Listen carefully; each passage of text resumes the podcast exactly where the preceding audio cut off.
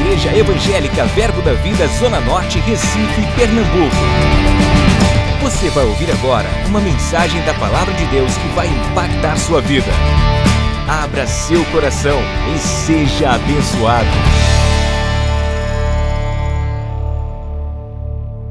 Aleluia, Deus é tão bom. Estamos iniciando mais um ano e, queridos, esse ano de 2022 é um ano que promete. É um ano que promete. Existem tantas coisas no reino do Espírito preparadas já para romper em nossas vidas. E a diferença que vai ter de recebermos ou não está alinhado com a nossa fé. Porque a fé, ela pega e recebe. A incredulidade, ela fica chorando, fica se lamentando, mas a fé, ela crê até o fim. Por isso que nós devemos perseverar. Porque para que sua fé seja completa, você tem que perseverar. Não podemos desistir. E esse um passamos por anos difíceis, né, devido à a, a pandemia, restrições econômicas e um bocado de coisa aí. Mas se nós estamos aqui hoje, quer dizer que nós não fomos derrotados.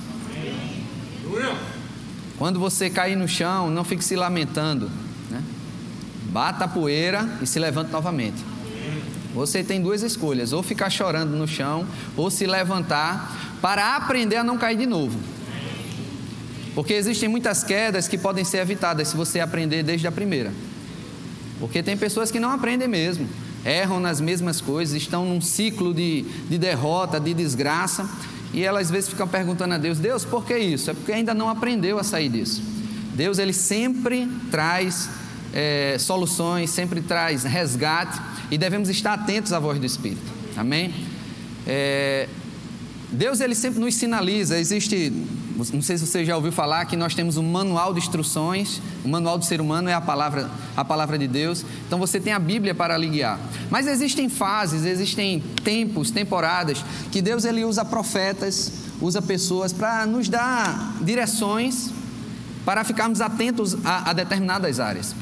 E se você não sabia, mas Deus usa pessoas para falar a palavra dele, para enfatizar algo para a temporada das nossas vidas. E uma das formas que Deus usa para esta igreja é a palavra profética que foi, foi transferida para nós no, no culto de virada 31 de dezembro. E eu queria que a mídia pudesse projetar o início dessa palavra profética para ficarmos antenados, queridos. Se Deus tem algo preparado para a gente, nós devemos estar preparados para isso. Senão vamos fazer feito as virgens nécias, né? O noivo chega e diz, eita, chegou. E não pode usufruir das bodas. Então tem coisas que Deus quer que nós venhamos a receber, mas precisamos estar preparados, precisamos estar prudentes. Não podemos esperar a chuva chegar para construir o telhado, devemos construir o telhado antes. Então coloca aí, por favor. Olha o que diz o início da palavra profética: coisas estiveram ocultas por anos e anos na sua vida, estão se movendo nesta transição desse ano para o próximo. Crie expectativas na minha presença. Crie expectativa na minha presença. Primeiro devemos mudar todo o cenário na nossa mente de, de derrota, de fracasso da expectativa ser ruim, de algo ser ruim estar para acontecer. Não, devemos esperar o melhor. Em Hebreus capítulo 11, vamos abrir lá Hebreus capítulo 11. Para a sua fé funcionar, ela precisa de uma expectativa, ela precisa de uma esperança, ela precisa de algo para poder ela tornar visível, tornar real. Em Hebreus capítulo 11, no verso 1, diz assim: Ora, a fé é a certeza de coisas que se esperam. Então, para você fazer sua fé funcionar, você precisa esperar algo. Diga assim: Eu preciso, eu preciso. esperar algo para a minha fé funcionar. E olha, continuando aqui. A fé é a convicção de fatos que, que se não veem. A fé é a convicção de fatos que se não veem. Tem uma tradução que fala que a fé, ela dá substância à nossa esperança. Então devemos ter uma esperança, devemos ter uma expectativa. E o início da palavra profética diz assim: crie expectativa. Eu creio que é Deus querendo mudar o cenário da nossa mente porque existem muitas coisas que passaram diante dos nossos olhos e não devemos seguir o fluxo do mundo, devemos seguir o fluxo da palavra de Deus. Então coloca novamente aí. Crie expectativas na minha presença. Coloca a próxima página. Próximo slide.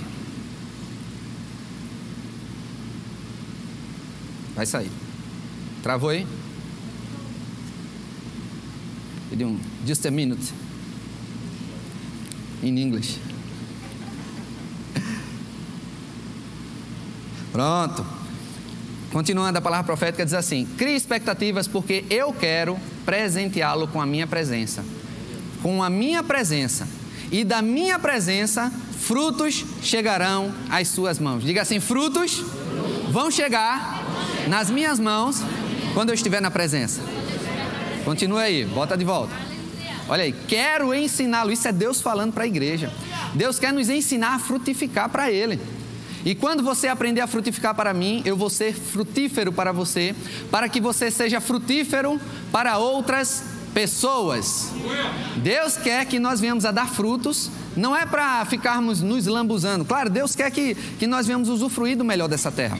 É, é, é bíblico, é lícito, Deus quer, mas Deus tem um propósito em, em nos fazer frutificar. O nosso propósito aqui na terra, ela engloba pessoas. Se você tem um chamado em Deus, ele tem que tocar pessoas. O seu chamado não é só tocar na sua vida, não. O seu chamado vai impactar a sua vida, vai mudar completamente a sua vida. Mas o, o, o, o propósito divino na nossa vida é para alcançar vidas. Até a generosidade, em 2 Coríntios, fala que Deus é, quer que nós venhamos a enriquecer para toda a generosidade, para que através dessa generosidade venha redundar glórias a Deus. Então Deus quer nos, enriquecer. Diga assim: Deus quer me enriquecer com o propósito de tocar vidas. Então Deus quer que nós venhamos a dar frutos. Esse fruto pode ser fruto na área financeira, fruto na área, sei lá, tantas áreas tem. Não pense somente em dinheiro. Dinheiro é, uma, é, é só um, um, braço da bênção de Deus, mas existem tantas coisas que Deus tem para nossas vidas. Continuando aí na palavra profética. É, volta. Deixa eu ver se terminou a, a última parte. O anterior, o que eu estava lendo.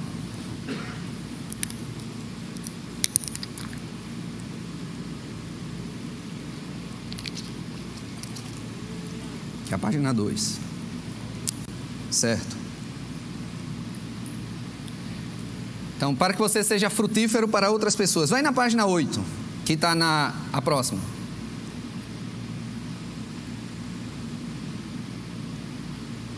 É a oitava? É. Não, antes dessa. Talvez seja a sete, então. Frutos e frutos. A palavra profética ela é grande. Eu separei a parte onde fala de frutificação. Eu não vou falar de toda a palavra profética, porque senão vai precisar de vários cultos, de várias ministrações para a gente detalhar isso. Mas eu vou falar sobre a gente preparar o nosso terreno, que é o nosso coração, para darmos frutos. E se Deus está nos, nos gerando uma expectativa que vai haver frutificação, então vamos aprender um pouco sobre isso. Então, frutos e frutos estão chegando. Esse lugar de frutificação será através de muita adoração, de muita rendição à minha presença. E você será tão frutífero, tão frutífero, como eu fiz você para ser frutífero. Sem mim, nada podeis fazer. Mas eu sou a videira, você o ramo, e se você estiver conectado, firme, e permanecer firme, conectado à videira, dará muito fruto. Fruto. Fruto.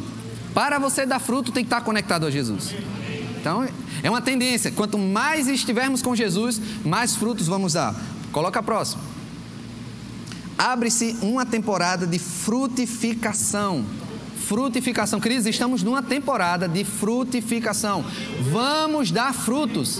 Vamos dar frutos. Creia nisso. Não trate a palavra profética como comum, não trate de qualquer jeito. Vai haver frutos. Pode passar o próximo slide. Olha o que diz aí, ó.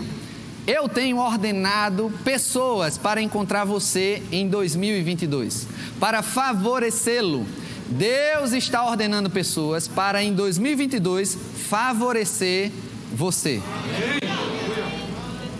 É sobre esses trechos da palavra profética que vamos aprender hoje. E eu queria iniciar lendo com você lá em Gênesis, logo no, na origem, quando Deus criou Adão e Eva, Gênesis capítulo 1, no verso 27, vamos entender o que Deus preparou para nós. Se puder colocar meu tempo ali para me ajudar, por favor.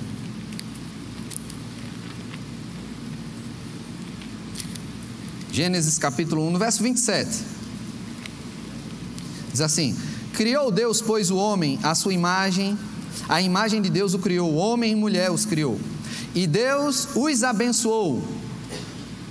Deus os abençoou e disse-lhes: Sede fecundos, multiplicai-vos, enchei a terra, sujeitai-a, dominai sobre os peixes do mar, sobre as aves do céu, sobre todo animal que rasteja pela terra. Essa palavra, quando Deus diz sede fecundos, essa palavra também quer dizer sede frutíferos. É a mesma palavra traduzida no hebraico para dar fruto. Quando nós observamos isoladamente, ah, Deus só está dizendo para a gente ter filho. Não é só isso que Deus quer. Deus quer que nós venhamos a dar frutos. Um deles é ter geração, multiplicar, crescer, aumentar. Mas a vontade de Deus é que nós venhamos a ser frutíferos. Então, quando Deus nos criou, Ele nos abençoou e disse assim: sede frutífero. Amém. Nós fomos criados para dar frutos. Nós não fomos criados para ser estéril.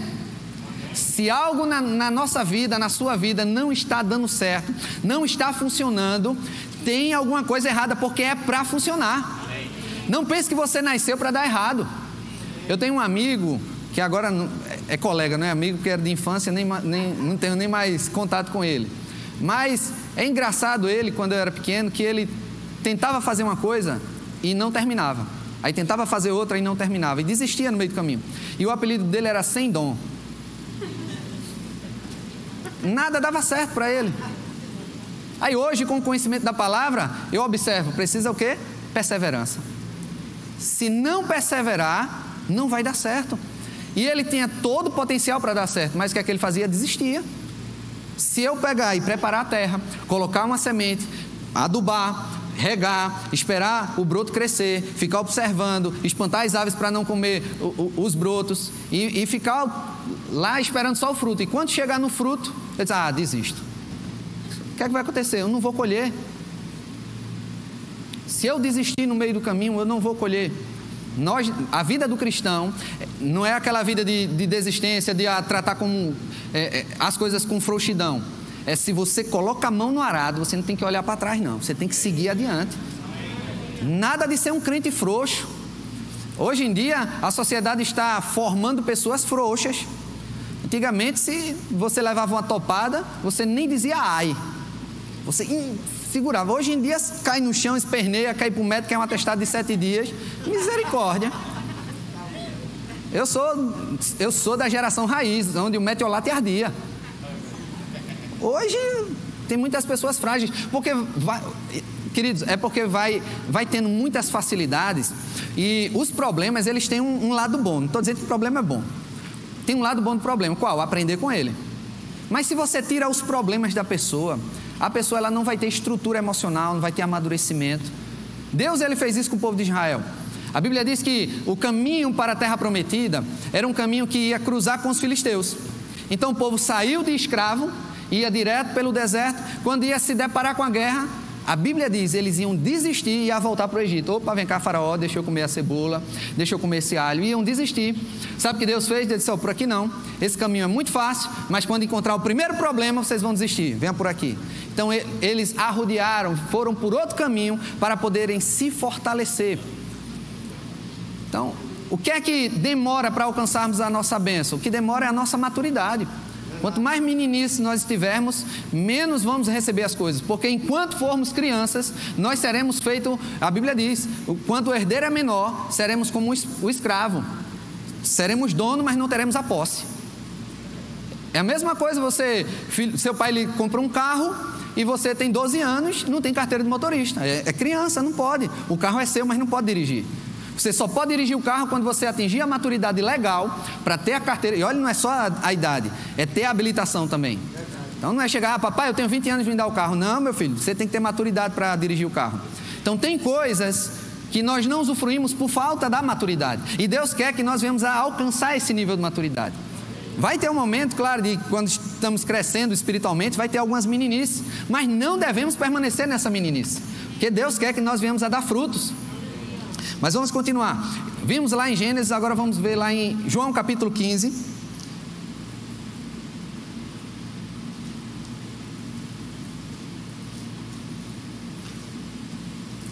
No verso 1, Jesus fala que ele é a videira e o pai é o agricultor. Todo ramo que estando em mim não der fruto, ele o corta, e todo que dá fruto, limpa. Então, se eu não der fruto, diga assim: se eu não der fruto, eu vou ser cortado.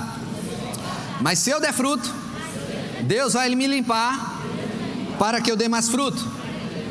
Então, olha a responsabilidade que Jesus está trazendo. Olha, meu filho, você veio aqui para dar fruto, não é para ficar parado. E a Bíblia diz aí: Vós já está limpos pela palavra que vos tenho falado, permanecei em mim e eu permanecerei em vós.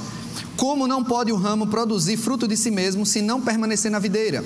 Assim, nem vós o podeis dar se não permanecerdes em mim. Eu sou a videira, vós os ramos, quem permanece em mim e eu nele, esse dá muito fruto muito fruto. Muito fruto. Ah, vou dizer muito fruto. Olha a solução. Jesus disse: se permanecer nele. Lembra o início da palavra profética? Você está na presença. É permanecer em Deus, não é sair da presença. Não é quando der o desespero, a ansiedade, os problemas vierem, sai de Deus e vai se abraçar com os problemas, se lamentar com os problemas. Como o pastor Humberto falou hoje pela manhã, ele disse: ah, Você acha que eu não tenho medo? Medo vem. Eu só não me abraço com medo, mando ele embora. Então, quando o problema vier, não se abraça, não fica com, com lamentações. Pega a palavra, vai para a presença. Fica em Jesus. Quando as pessoas se escandalizam, a primeira coisa que faz é sair da igreja, sair da palavra, não, não quer mais a palavra, não quer mais comunhão. Não, fica com a palavra. Quanto mais dificuldade tiver, mais você tem que estar com a palavra.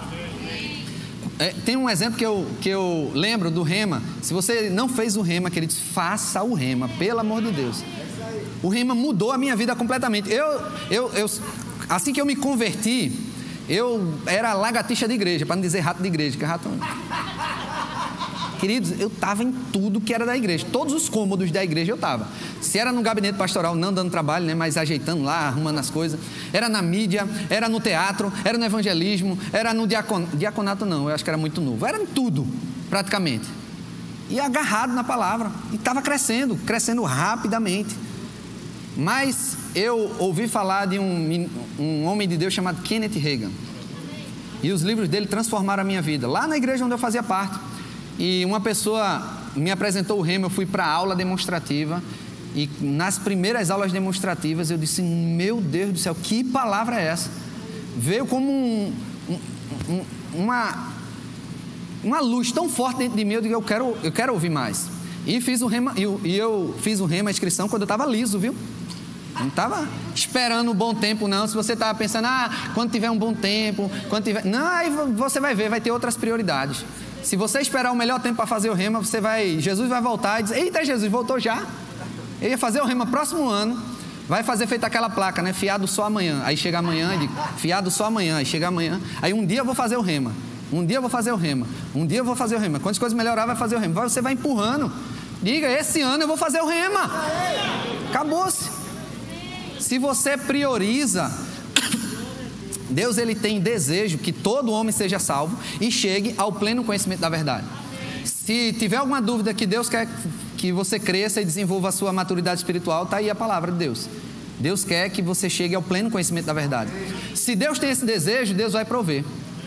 Não importa o que seja, se for finanças, se for ficar alguém com menino, se for por causa de trabalho, Deus vai mover. Em Mateus 6,33 diz: Buscar em primeiro lugar o reino de Deus e as demais coisas vão ser acrescentadas. Então, se busca Deus em primeiro lugar, o resto vai acontecer. Eu lembro assim que eu me converti, é, vou contar esse testemunho para lhe abençoar, para gerar mais fé em você.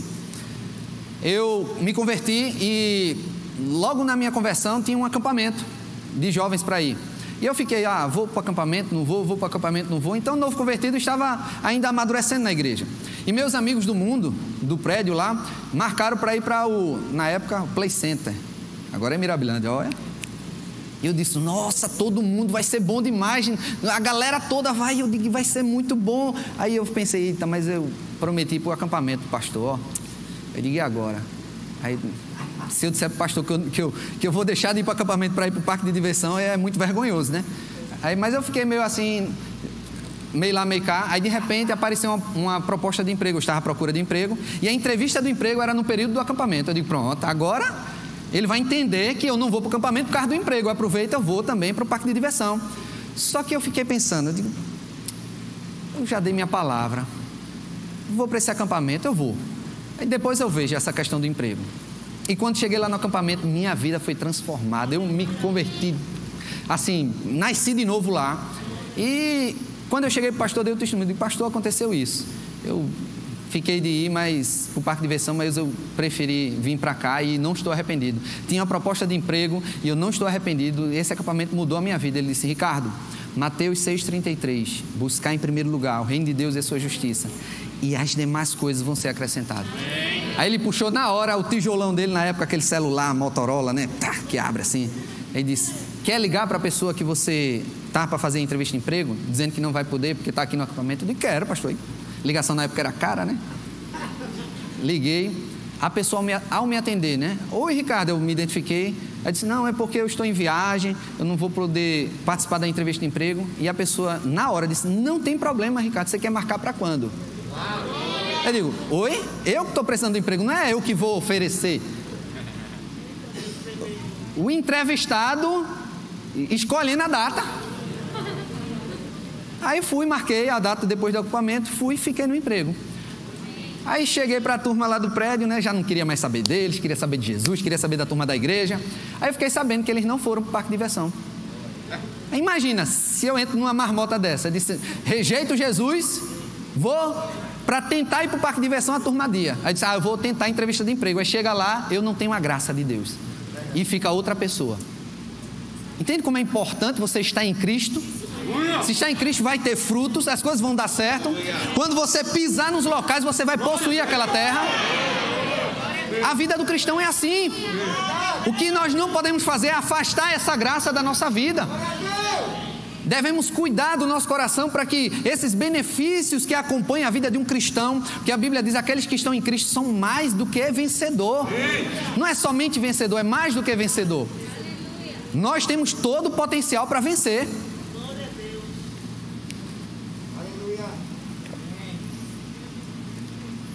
Salmo 92, verso 13.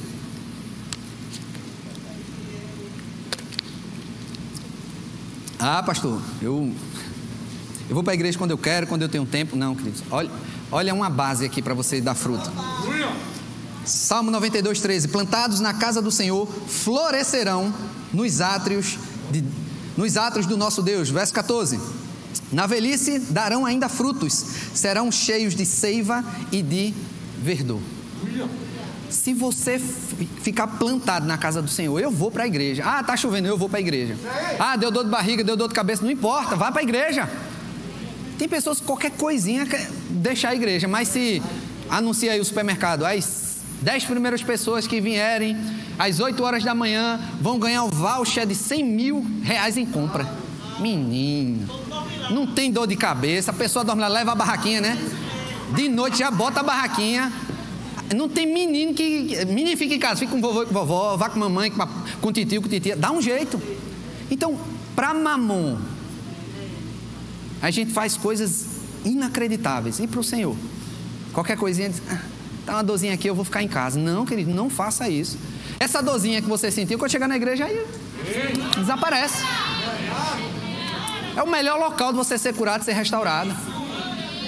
Quando você é alimentado pela palavra de Deus, a palavra de Deus não volta vazia. Certa vez eu ouvi uma pessoa dizendo que nosso alimento, ele vai para o nosso organismo, a nossa pele. Se você come alguma coisa, vai para a sua pele, para os seus pelos, para o seu cabelo. Então, o alimento que você coloca dentro de você vai para o seu corpo. E o alimento espiritual vai para o seu espírito. Talvez você não veja o resultado, mas você está sendo alimentado. E quando vier um problema, vier uma situação, você está preparadíssimo para resistir. A Bíblia fala a parábola da, da casa que é construída, edificada sobre a rocha e a outra sobre a areia. A diferença é que a construída sobre a areia ouve a palavra e não pratica. E a que é construída sobre a rocha pratica a palavra de Deus. E a Bíblia diz que vem os mesmos problemas para ambas. Mas a que está firmada na palavra, está firmada na rocha. E a rocha é um simbolismo de Cristo. Aí você não vai, não vai ser abalado. Os que confiam no Senhor são como um monte de Sião, não se abalam, mas permanecem para sempre. A nossa confiança em Deus, ela é, ela é aumentada, ela, é, é, é, é ela cresce cada vez mais quando você entra na presença. Quando você vem buscar o Senhor, quando você está aqui na casa do Senhor. Então, queridos, não fica pensando que ficar em casa, ah, fica em casa, fica em casa, fica em casa. Deixa para os artistas mandar você ficar em casa. Jesus disse: venha para a igreja.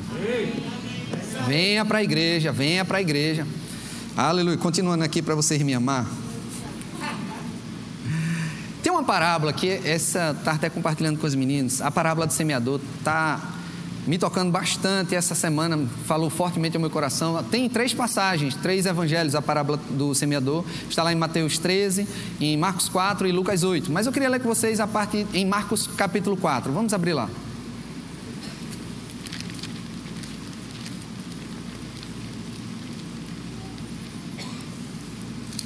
Jesus ele proferiu uma parábola e, e as pessoas não entenderam. Eu vou ler ela do início para ter um contexto melhor. Talvez você já saiba o que é essa parábola, mas outras pessoas talvez não tenha não tenha ouvido. A partir do verso 1, Marcos 4, 1. Voltou Jesus a ensinar à beira-mar e reuniu-se numerosa multidão a ele, de modo que entrou num barco e se assentou. Afastando-se da praia, e todo o povo estava à beira-mar na praia. Assim lhe ensinava muitas coisas por parábolas, no decorrer do seu doutrinamento. Aí ele começa: Ouvi, eis que saiu o semeador a semear, e ao semear, uma parte caiu à beira do caminho, e vieram as aves e a comeram. A outra caiu em solo rochoso, onde a terra era pouca, e logo nasceu.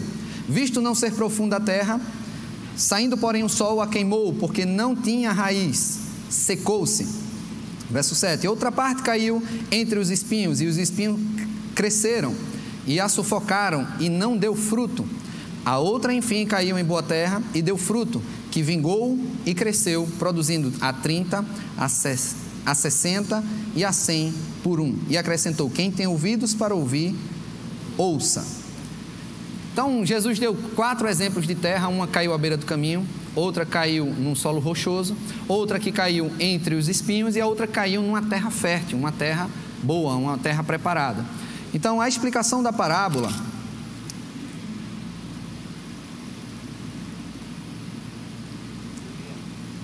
Verso 14. Jesus explicando para os discípulos que chegaram para ele e disseram: Jesus, nos explica essa parábola. Então ele explicou a partir do verso 14. Diz assim: O semeador semeia a palavra. Diga comigo: a semente é a palavra de Deus. E olha o que diz no verso 15: São estes os da beira do caminho, onde a palavra é semeada, enquanto a ouvem, logo vem Satanás e tira a palavra semeada neles. Satanás vem, não é porque vai para a sua vida, Satanás está interessado na palavra. Certa vez, pastor Rodrigo, ele pregou já há uns cinco anos atrás, eu acho, pastor Rodrigo, sobre a parábola de semeador. Ele falou isso, veio como uma rema em minha vida. Que às vezes a gente está pensando que Satanás está interessado em, em roubar nosso emprego, roubar nossos filhos. Não, ele quer roubar a palavra. Que a palavra é o principal que vai manter sua família, vai manter seu emprego, vai manter sua saúde. Aí tem gente que acha que Satanás está querendo roubar a tua saúde. Não, ele quer roubar a palavra. Porque roubando a palavra tira a tua saúde. Olha, continuando. 16. Semelhante, semelhantemente são estes os semeados em solo rochoso, os quais ouvindo a palavra, logo a recebem com alegria. Mas eles não têm raiz em si mesmos, sendo antes de pouca duração. Em lhes chegando angústia ou a perseguição, por causa da palavra, logo se escandalizam. Então a Bíblia diz aqui que uma é o solo rochoso, que as pessoas recebem com alegria, mas em outras traduções diz que não encontrou umidade. Lembra que o, o, a, as águas do Espírito se você não regar essa semente, pela palavra, pela oração, pela comunhão. Essa, palavra, essa semente vai secar e vai ser como um solo rochoso. Vai, você vai receber com alegria, mas de repente, o que é que você viu lá no culto semana passada? Eita, foi bom. Eu pulei, eu, eu até rodei, mas pregou sobre o quê? É, não sei, porque não regou a palavra. Então chegou a sequidão e a palavra não pôde nem brotar. Na próxima exemplo, foi caído entre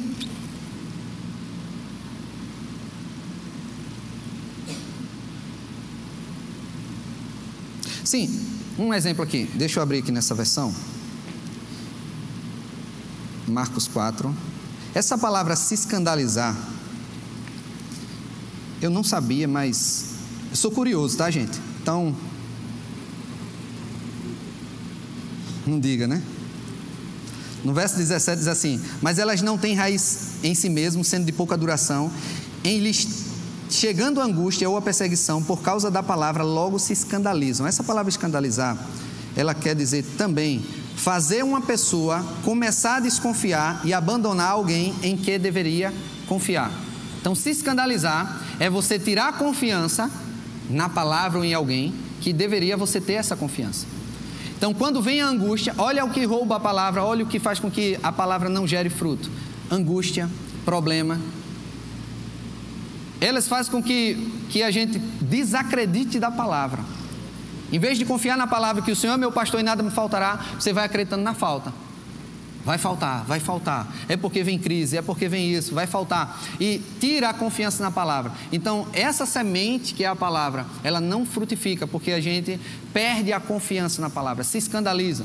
Dentre outros tipos de escândalo que você pode ter, qualquer coisa que ele escandaliza na palavra faz com que você não acredite nela, não coloque a confiança. Lembre que a confiança no Senhor vai trazer você a ser uma pessoa inabalável. Mas vamos continuar no verso 18. Os outros semeados entre os espinhos são os que ouvem a palavra, mas os cuidados do mundo, diga, cuidados do mundo, fascinação das riquezas, continue, e as demais ambições, concorrendo, sufocam a palavra, ficando ela infrutífera, diga. Lembra que estamos numa estação de frutificação, mas a Bíblia diz aqui que existe um, algo que faz com que nós não venhamos a dar frutos, venhamos a ficar infrutíferos. E tem três coisas que são citadas aqui, porque a palavra chegou no coração, a palavra brotou, já teve, é, tem, tem uma tradução, se eu não me engano, eu acho que é Lucas 8, diz que os frutos não amadurecem. Então os brotos podem até surgir, você pode produzir alguma coisa, mas não chega o fruto a amadurecer. Você não consegue frutificar, você, você é, é, não chega à sua plenitude. Por que não chega à plenitude? Então é isso que nós devemos entender: que para darmos frutos, devemos ter atenção nisso aqui. Cuidados do mundo. Primeiro ponto que devemos estar em alerta Cuidados do mundo não quer dizer que são você entrar numa vida de pecado. Mas essa palavra cuidados quer dizer, quer dizer ansiedade. As preocupações corriqueiras do nosso dia a dia. Ah, eu tenho que dedicar muito à minha casa. Eu tenho que dedicar muito a meus filhos. Estava Marta e Maria, e Marta ajeitando a casa, e Maria aos pés de Jesus, e Marta lá arrumando, arrumando, disse: Jesus, não te incomoda não, Maria aí sem fazer nada, eu arrumando aqui. Aí Jesus disse: Marta, Marta, por que andas inquietas? Maria escolheu a melhor parte. Então, quando você coloca a palavra em primeiro lugar do que os cuidados do mundo, você vai ver, você vai dar fruto. Mas às vezes a gente quer botar coisas listas, né? Ah, eu vou fazer uma faculdade, eu, por favor, pastor Ricardo, me tire da escala do departamento infantil, porque eu vou me dedicar muito no, nos estudos e eu não queria ter essa responsabilidade na igreja. Ilusão. Ilusão. Sadraque, Mesaque e Abednego e Daniel, eles estavam comendo legumes, não as iguarias, e ficaram sendo os melhores, os mais sábios, porque escolheram a palavra. Aí você vai e acha que tirar Deus da parada, tirar Deus da sua vida para se dedicar aos estudos, você vai se dar bem. Engano. Porque o Espírito Santo vai fazer você lembrar das coisas que você tem aprendido. Você pode usufruir de tantas bênçãos de Deus, mas se você tira Deus da sua vida, você pode até conseguir na força do teu braço. Mas eu vou te dizer, é melhor fazer com que Deus consiga para nós. É bem mais fácil. Deus, ele é o Senhor dos exércitos. Ele vai batalhar nossas batalhas. Vamos chegar lá, ó, só para comemorar a vitória. Mas se você quer na força do seu braço, tire Deus. Mas é um caminho arriscado. Você pode conseguir, ou pode não conseguir, ou pode conseguir todo enfadado, todo angustiado, com muitos problemas. Teve uma jovem, quando eu estava é, estudando para o vestibular, estava no cursinho, e ela é muito inteligente, muito, muito inteligente. Eu já pensei, essa aí, a, a vaga que tem um é dela. Mas só bastou ela chegar para fazer a prova, derramar a garrafa d'água dela em cima da prova, ela ficou nervosa, não conseguiu se concentrar, não, perdeu as estribeiras dela e tirou, não sei se foi zero, tirou uma nota muito baixa, por causa do nervosismo. Aí você chega lá, cheio do Espírito Santo, pode alguém lhe empurrar, você perder a caneta, água derrubar, mas a presença de Deus em sua vida não vai fazer com que isso interfira. Entende a diferença? Tem pessoas que tiram Deus. Ah, Deus, vou deixar você em segundo plano para eu conseguir dar fruto, para eu conseguir frutificar. Não, esses cuidados do mundo não vai fazer você frutificar, pelo contrário, compromete a você dar fruto. E ainda tem mais, fora os cuidados do mundo, é a fascinação da riqueza. A Bíblia não está dizendo que é a riqueza. A fascinação aqui quer dizer engano, a falsidade da riqueza. Tem pessoas que querem gastar toda a sua vida para adquirir bens, adquirir dinheiro e perde sua família, perde sua comunhão com Deus. A Bíblia diz que em 1 Timóteo 6,10 que o amor ao dinheiro é a raiz de todo mal. Não é o dinheiro, é o amor ao dinheiro é a raiz de todo mal. Então não devemos achar que o dinheiro é ruim. Não, o amor ao dinheiro. Lembra que um, algo que concorre com Deus, acho que está lá em Mateus 6, 24. Coloca aí, por favor. Mateus 6, 24. Ninguém pode servir a dois senhores, porque ou há de aborrecer-se de um e amar o outro, ou se devotará a um e desprezará o outro. Não podeis servir a Deus e às riquezas. Essa palavra riqueza quer dizer mamon. Não conseguimos servir a Deus e a riqueza. O único que concorre com Deus, a Bíblia fala aqui, é a riqueza.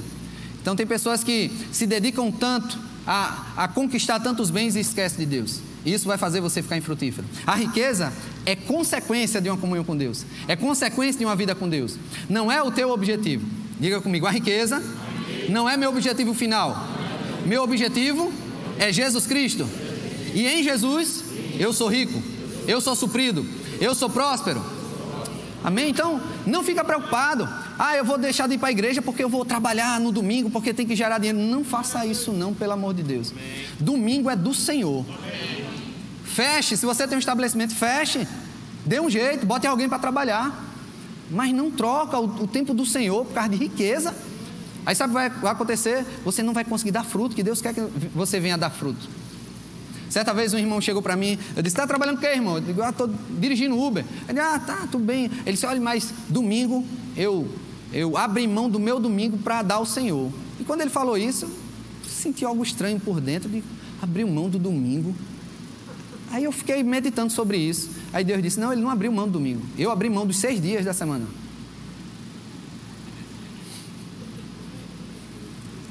Os seus dias é de Deus. Você não abre mão dos seus dias para Deus. Tudo você tem que se dedicar a Deus. Só que Deus abre mão dos seis dias para você trabalhar, para você trazer é, sustento à sua casa. Aí você vai e quer ser o diferente, trabalha sete dias na semana. Coisa linda. Aí depois diz, ah, estou gerando fruto.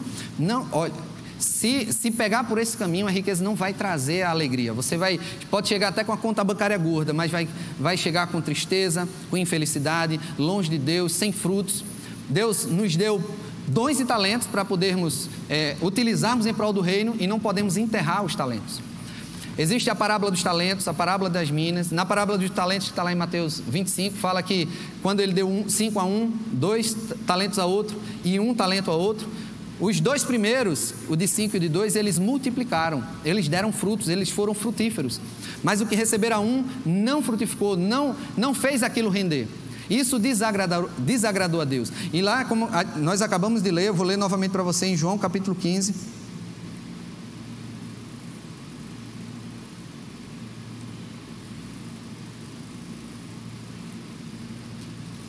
que Jesus é a videira. Diz assim: Nisto é glorificado meu Pai, no verso 8, em que deis muito fruto, e assim vos tornareis meus discípulos.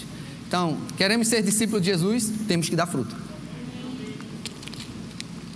Quer ser discípulo de Jesus? Tem que dar fruto. Para dar fruto, tem que cuidar da terra.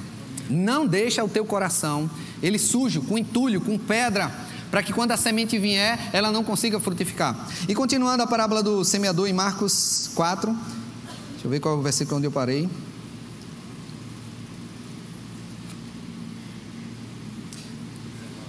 Dezenove. E as demais ambições, ou, ou, seja, essas demais ambições, quer dizer, outros desejos, né? E, e, inclusive desejos proibidos. Às vezes você está na igreja, vai ficar desejando coisa errada. Desejando mulher do próximo, desejando pornografia, desejando, sei lá, tantas outras coisas. Não deixa que esses desejos venham a sufocar a palavra e ela não trazer fruto.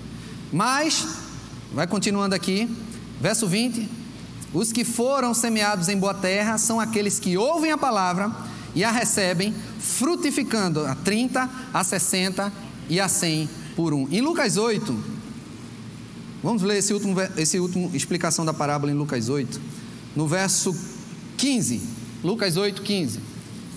Por isso que é bom nós pegarmos vários evangelhos e ter uma visão mais completa, mais acurada. Olha o verso 15, diz assim: Aqui caiu na boa terra são os que, tendo ouvido, de bom e reto coração, retém a palavra, diga comigo, reter a palavra. Sabe o que é reter a palavra? É guardar a palavra, é você não deixar a palavra sair. E ainda diz: estes frutificam com perseverança, lembra? Que nós devemos, é, devemos estar ligados nessas palavras: ó, presença, perseverança, perspectiva, provisão. Dê uma lida na palavra profética prepara o teu coração para frutificar para o reino. E uma das coisas que tem entulhos que faz com que você não frutifique é a ofensa, é a mágoa, é a amargura. Em Hebreus capítulo, acho que é capítulo 12, deixa eu abrir aqui. Hebreus capítulo 12, no verso 11.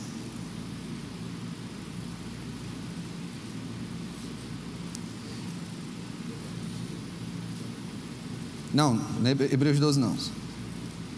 Calma aí.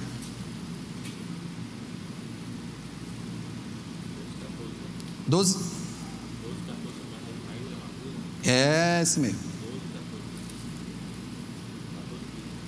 Doze, 14?